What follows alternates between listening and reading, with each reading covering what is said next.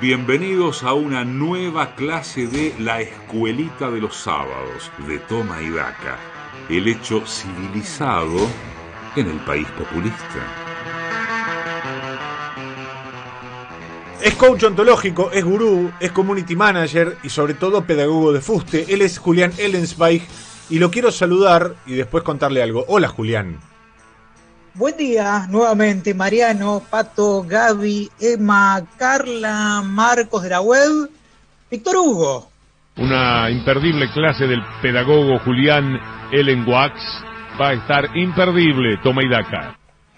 Buen día a todos los tomaidakers que están en Argentina y buen día, buenas tardes o buenas noches, según corresponda al uso horario en el que estén escuchando en este momento, a los Tomaidakers varados en otros países, a la espera de poder volver a Argentina para tener la posibilidad de quejarse in situ de la infectadura que nos oprime hace meses y fantasear con lo mejor que vivirían si pudieran estar en cualquier otra parte del mundo, alejados de la autocracia cada día más parecida a la de Venezuela.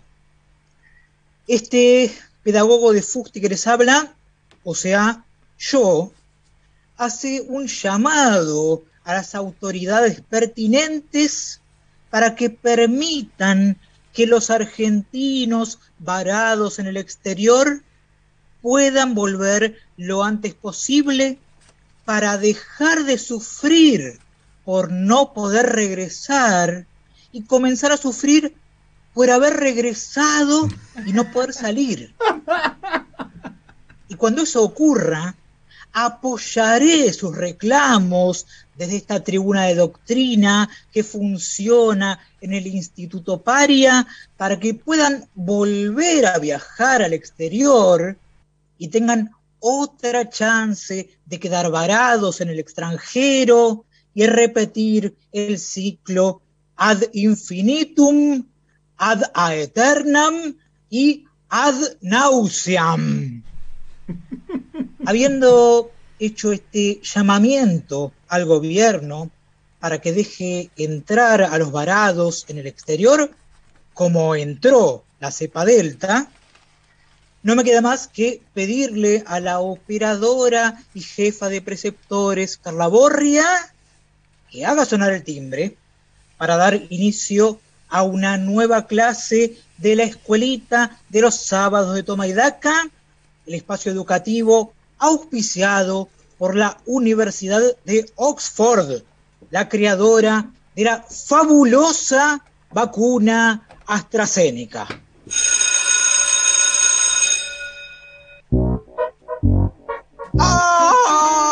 Chiques, ¿cómo están?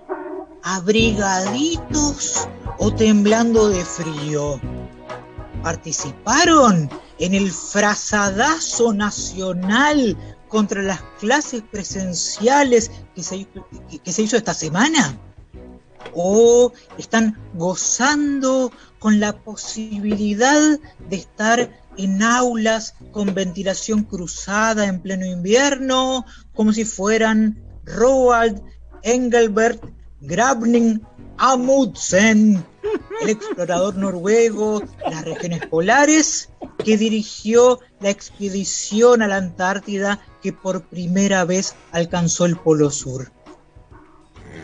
Piensen que la experiencia que están ganando al cursar en aulas con ventilación cruzada en pleno invierno, puede llegar a servirles si en algún momento les interesa formar parte de una expedición que continúe el trabajo que comenzó Amundsen, que desapareció el 18 de junio de 1928 mientras volaba en avión en el transcurso de una operación de rescate en el Ártico. Otro explorador que se atrevió a desafiar el frío extremo como ustedes cuando se levantan bien temprano para ir a clases, chiques, fue Robert Falcon Scott, que usó caballos mongoles para tratar de llegar al Polo Sur. Lamentablemente, tanto los caballos como el propio Scott murieron en la misión. Así que les recomiendo a los alumnos, sobre todo a los que viven en las provincias argentinas más cercanas al Polo Sur, que no vayan a la escuela montados en caballos mongoles. Reitero esta lección porque me parece importante. No vayan a la escuela montados en caballos mongoles si no quieren terminar como Robert Falcon Scott, chiques.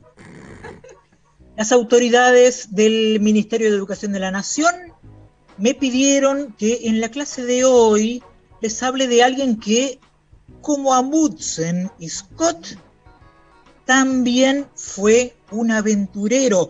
Me refiero al general del ejército argentino Lucio Mansilla, que es conocido por haber escrito una excursión a los indios ranqueles, una obra basada en la recorrida que emprendió en 1860 por los toldos de esos pueblos originarios. Mansilla, que se destacó como periodista, escritor, político y diplomático, fue uno de los protagonistas de la batalla de la Vuelta de Obligado, en la que soldados argentinos repelieron la invasión del ejército anglo-francés que pretendía colonizar los territorios de nuestro país. Las fuerzas extranjeras buscaban ingresar por el Paraná, pero las tropas nacionales se anticiparon en un estrecho recodo de ese río conocido como la Vuelta de Obligado en San Pedro e impidieron que ocuparan las costas y se adentraran en el territorio argentino para recordar lo que ocurrió en la batalla que hubo el 20 de noviembre de 1845, se decidió que ese día se celebrara el Día de la Soberanía Nacional, una festividad que debe ser repudiada por todos los ciudadanos cosmopolitas que apostamos a que este páramo salvaje deje de estar aislado y pase a formar parte del mundo civilizado.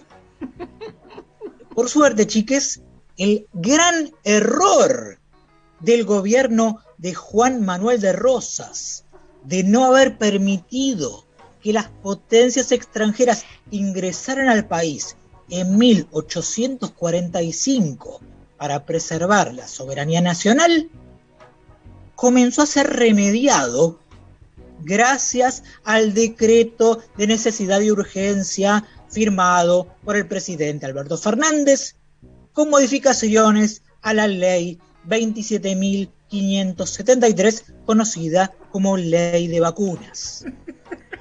Tras meses de negociaciones confidenciales con los equipos técnicos de los laboratorios estadounidenses. Y la Casa Blanca, el gobierno nacional se adaptó a sus exigencias y avanzará en la adquisición de vacunas de Pfizer, Moderna y Johnson Johnson. Por fortuna, tanto Lucio Mancilla como Juan Manuel de Rosas están muertos hace más de un siglo y no pudieron impedir que el gobierno aceptara renunciar a la inmunidad soberana de las regalías que el Estado percibe por la explotación de recursos naturales para responder a ejecuciones eventuales. Achicar al Estado es agrandar la nación, chiques. Aprovecho la oportunidad, chiques, para desearle al pueblo estadounidense que mañana pase un muy feliz Día de la Independencia. Happy Independence Day. Antes de terminar la clase del día, chiques, quiero sumarme al repudio a las letras machistas que hacen apología de las drogas de uno de los referentes de la juventud. Eh, no, eh, no hablo de vos, no, tampoco es trueno, no, no es mi ley. Me refiero a elegante, que usó recursos estatales como las computadoras del plan Conectar Igualdad para crear canciones que merecen ser canceladas por la sociedad toda en su conjunto. Voy a hacerles escuchar un fragmento de la colaboración que grabó con el productor Bizarrap para que tengan una idea de la clase de mensajes que divulga.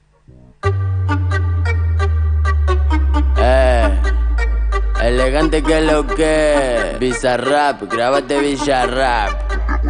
Si me avisa cinco estoy porque sabe cómo soy. Su gato no le da, entonces me llama y voy. Pide que le haga de todo, todo, todo. Mientras yo me pico otro coco, coco, coco.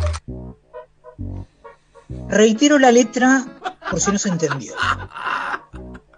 Si me avisa en cinco estoy porque sabe cómo soy. Su gato no le da, entonces me llama y voy. Pide que le haga de to, to, to, mientras yo me pico otro co, co, co, co. ¿A ustedes les parece bien, chiques, que se use un recurso del Estado para grabar una canción con una letra así? Afortunadamente, para el futuro de la pobre patria mía, no todos son como elegante, ese chico que le canta a la cosificación de las mujeres y el consumo de drogas ilegales. Y hay artistas emprendedores de verdad, como El Esfuerzo, que hacen música edificante para dar el ejemplo. Escuchen un anticipo de su próximo simple que tiene un mensaje mucho más positivo para la juventud.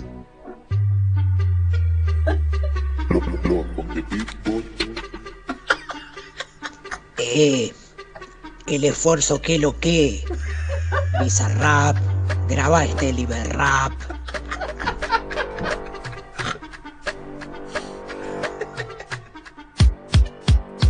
Si se dice popular es que no sabe votar. Son chavistas de verdad, no se puede ocultar. Ellos quieren ir por todo, todo, todo. Yo le apoyo a Pato que era montoto. Repito la letra porque vale la pena destacarla. Si se dice popular es que no sabe votar.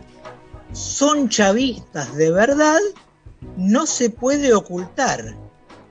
Ellos quieren ir por to, to, to. Yo la apoyo a Pato, que era monto, to, to. El mensaje del Liberrap de El Esfuerzo, que va a formar parte de A mí nadie me regaló nada, su disco debut. Debe servirles como ejemplo a seguir. Este país necesita menos canciones de elegante y más canciones de el esfuerzo para terminar con el populismo autocrático y la autocracia populista y salir adelante. El esfuerzo tendría que ser todo lo que quieren las guachas. Lo escucho y se me baja el short republicano, chiques. Ahora sí, me despido hasta la semana que viene, recordándoles que la pandemia no va a terminar nunca, nunca, nunca. Como nunca, nunca, nunca se licitarán las obras para la construcción de la línea F de subte de la ciudad cada vez más y más y más autónoma de Buenos Aires. Como nunca, nunca, nunca abandonaré la lucha por la liberación de Britney Spears y la implementación de un etiquetado frontal en los alimentos. Como nunca, nunca, nunca dejaré de gritar eutanasia o muerte hasta lograr su legalización en Argentina. ¡Eutanasia o muerte, chiques! Hasta el decreto de necesidad y urgencia con cláusulas secretas que viene.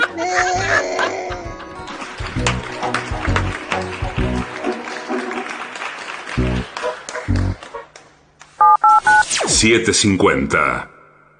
Astor Piazzolla Momentos, el libro de María Seoane y Víctor Hugo Morales, una edición exclusiva, libro más vinilo en vivo de su mejor concierto junto a su quinteto en el Teatro Regina.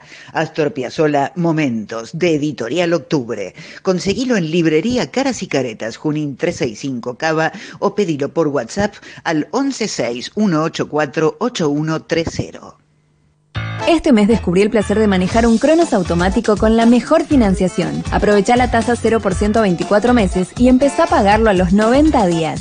Fiat Cronos, el auto argentino. Conocemos en fiat.com.ar. 750.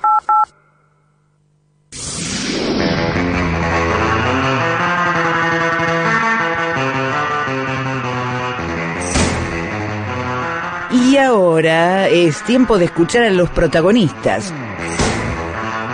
En la señal, en AM750, en Toma y Daca, es momento de entrevista. Entrevista.